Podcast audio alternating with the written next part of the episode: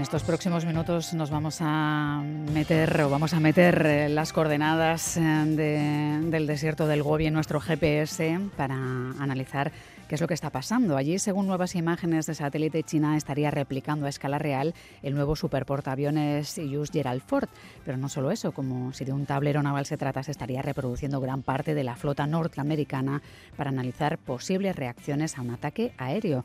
No sabemos si es algo habitual, que ha pasado en otras ocasiones, o un acto beligerante, sobre todo en estos tiempos en los que se siguen abriendo frentes bélicos por el mundo. El último en el Mar Rojo y Yemen, donde Estados Unidos y Reino Unido han atacado posiciones hutíes en respuesta a los ataques a buques en la zona. ¿Es este un paso más en una guerra fría entre China y Estados Unidos?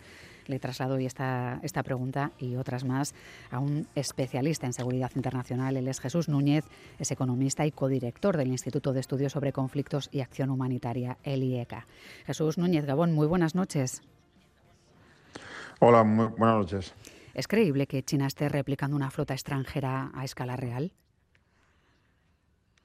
Sí, entiendo que puede ser llamativo la noticia y las imágenes, eh, más aún eh, porque se trata de un desierto y obviamente el, el, perfil y la escala de un portaaviones llama mucho la atención allí, pero en realidad no estamos ante algo tan tan extraordinario. Lo digo en el sentido de si me remonto incluso a experiencias personales en la época de la Guerra Fría en Alemania, pues eh, los alemanes tenían, como otros ejércitos de la OTAN, fundamentalmente también el de Estados Unidos, tenían carros de combate eh, soviéticos eh, y con ellos entrenaban e instruían a las tropas para saber qué capacidades tenían esos carros de combate y para poder mm, calcular cómo reaccionar ante ellos.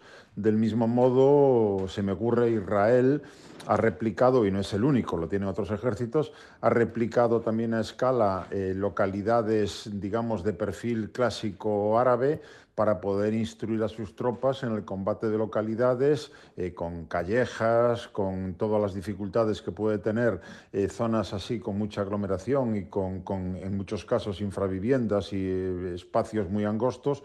Por lo tanto, son en definitiva preparativos para algo que puede concretarse luego en un conflicto real o quedarse solamente ahí para mantener capacidades que permiten en un momento determinado hacer frente a esos escenarios. Claro, eh, por tanto, replicar la flota de un país extranjero cuando no se tienen las mejores relaciones es un mal gesto o podría considerarse un gesto abiertamente hostil, Jesús. No, entiendo que no es un gesto abiertamente hostil. Lo que pone de manifiesto es la tensión en la que ya estamos metidos desde hace tiempo. Hay que recordar que, en fin, eh, no, no, es posible ponerle una fecha exacta, pero que desde luego lo que sabemos es que el centro de gravedad de los asuntos mundiales y de la seguridad internacional se está jugando ahora mismo en el escenario del Indo-Pacífico, entre una China que pretende emerger como nuevo hegemón y unos Estados Unidos que pretenden mantener su hegemonía y su superioridad y liderazgo escala mundial. Si sabemos además que Estados Unidos tiene eh, diferentes flotas armadas que le permiten controlar todos los mares y océanos del mundo, mientras que China se encuentra todavía eh, con dificultades para poder salir más allá de sus costas, eh, en primer lugar en el mar del sur de China y en el mar del este de China, pues podemos entender que lo que de momento es una guerra fría y una tensión creciente hace que tanto uno como otro se preparen para cualquier contencioso en el que puedan llegar a chocar directamente. Y de ahí, por lo tanto, ya digo, sin llegar todavía a entender que esto es un acto de hostilidad directa, se trata básicamente de un proceso de instrucción de unidades para prepararse en el caso de que esa tensión derive en un choque directo.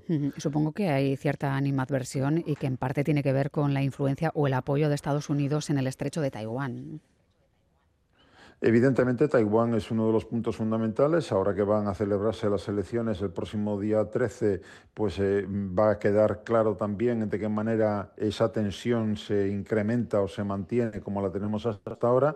Pero insisto que básicamente lo que podemos entender es que la tensión entre China y Estados Unidos de momento no ha derivado en ningún choque frontal. Del mismo modo que la tensión entre la Unión Soviética y Estados Unidos durante toda la Guerra Fría en el siglo pasado nunca derivó en un choque frontal de soldados estadounidenses contra soldados soviéticos, pero también entendiendo que cada uno, tanto Pekín como, como Washington, utilizan a peones regionales que eh, mm, de manera por intermediación, de manera clara, van defendiendo sus intereses intentando cortarle espacio al que entienden a día de hoy como un rival estratégico o potencialmente en el futuro como un enemigo. Lo hace tanto Estados Unidos como China y lo mismo podemos ver replicado en tantos otros lugares donde se dan inestabilidad o conflictos abiertos a escala regional.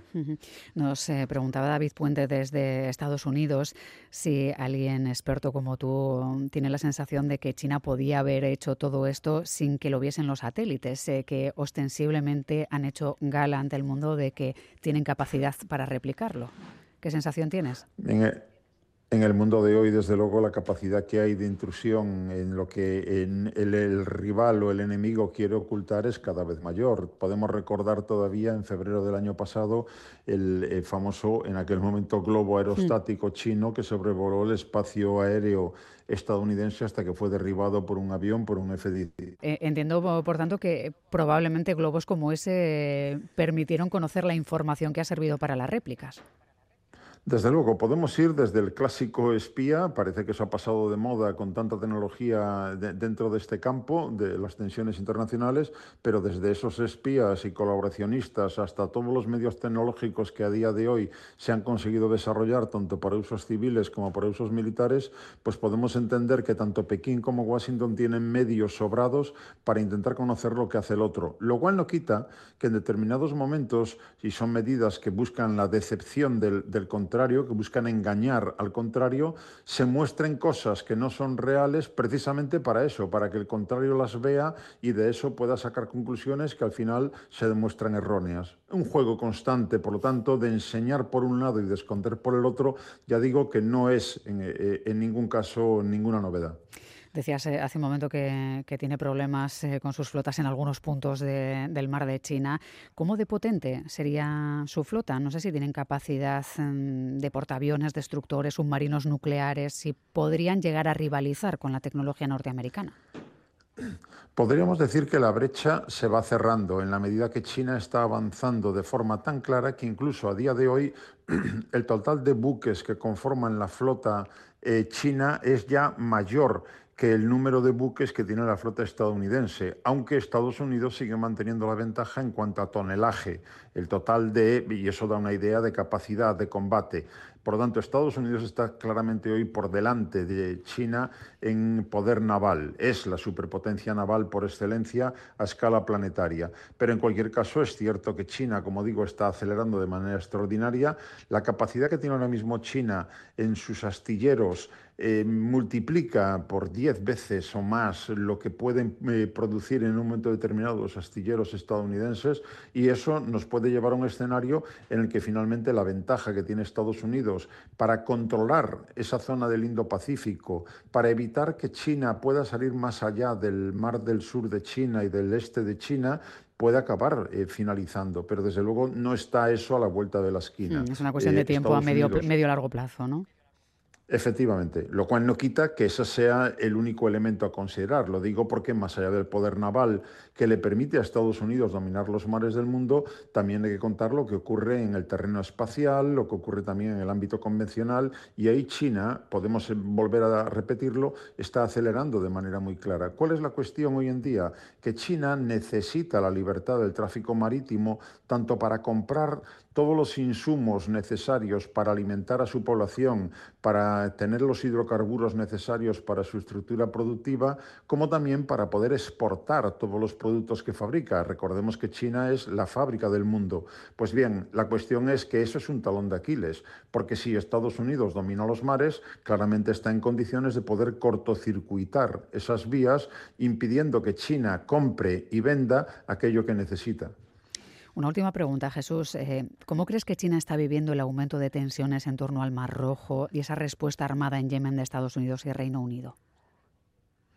Bueno, diría, eh, siendo un tema muy complejo que necesitaría seguramente más tiempo, diría que China está aprovechando la acumulación de errores que está cometiendo Washington. Si pensamos en lo que ahora ocurre en Palestina, en el Mar Rojo, etcétera, podemos ver cómo China se quiere presentar, lo está haciendo también Putin en, en Rusia, por otro lado, se quiere presentar como un eh, defensor del orden internacional, se quiere presentar como pacifista y mediador, como si fuera China un ejemplo de defensa de derechos humanos o como si China no tuviera también esas actitudes y en muchos casos esas acciones que contravienen el derecho internacional, tanto dentro de casa como fuera. Pero en cualquier caso, el hecho de que Estados Unidos, como digo, está cometiendo tantos errores, le permite ahora mismo a China cobrar una imagen más positiva frente a los desastres que está acumulando Estados Unidos.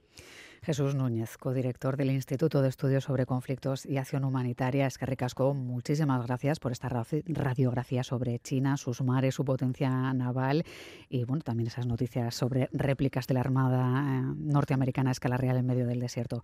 Un abrazo, Jesús, y hasta la próxima. Encantado, hasta la próxima.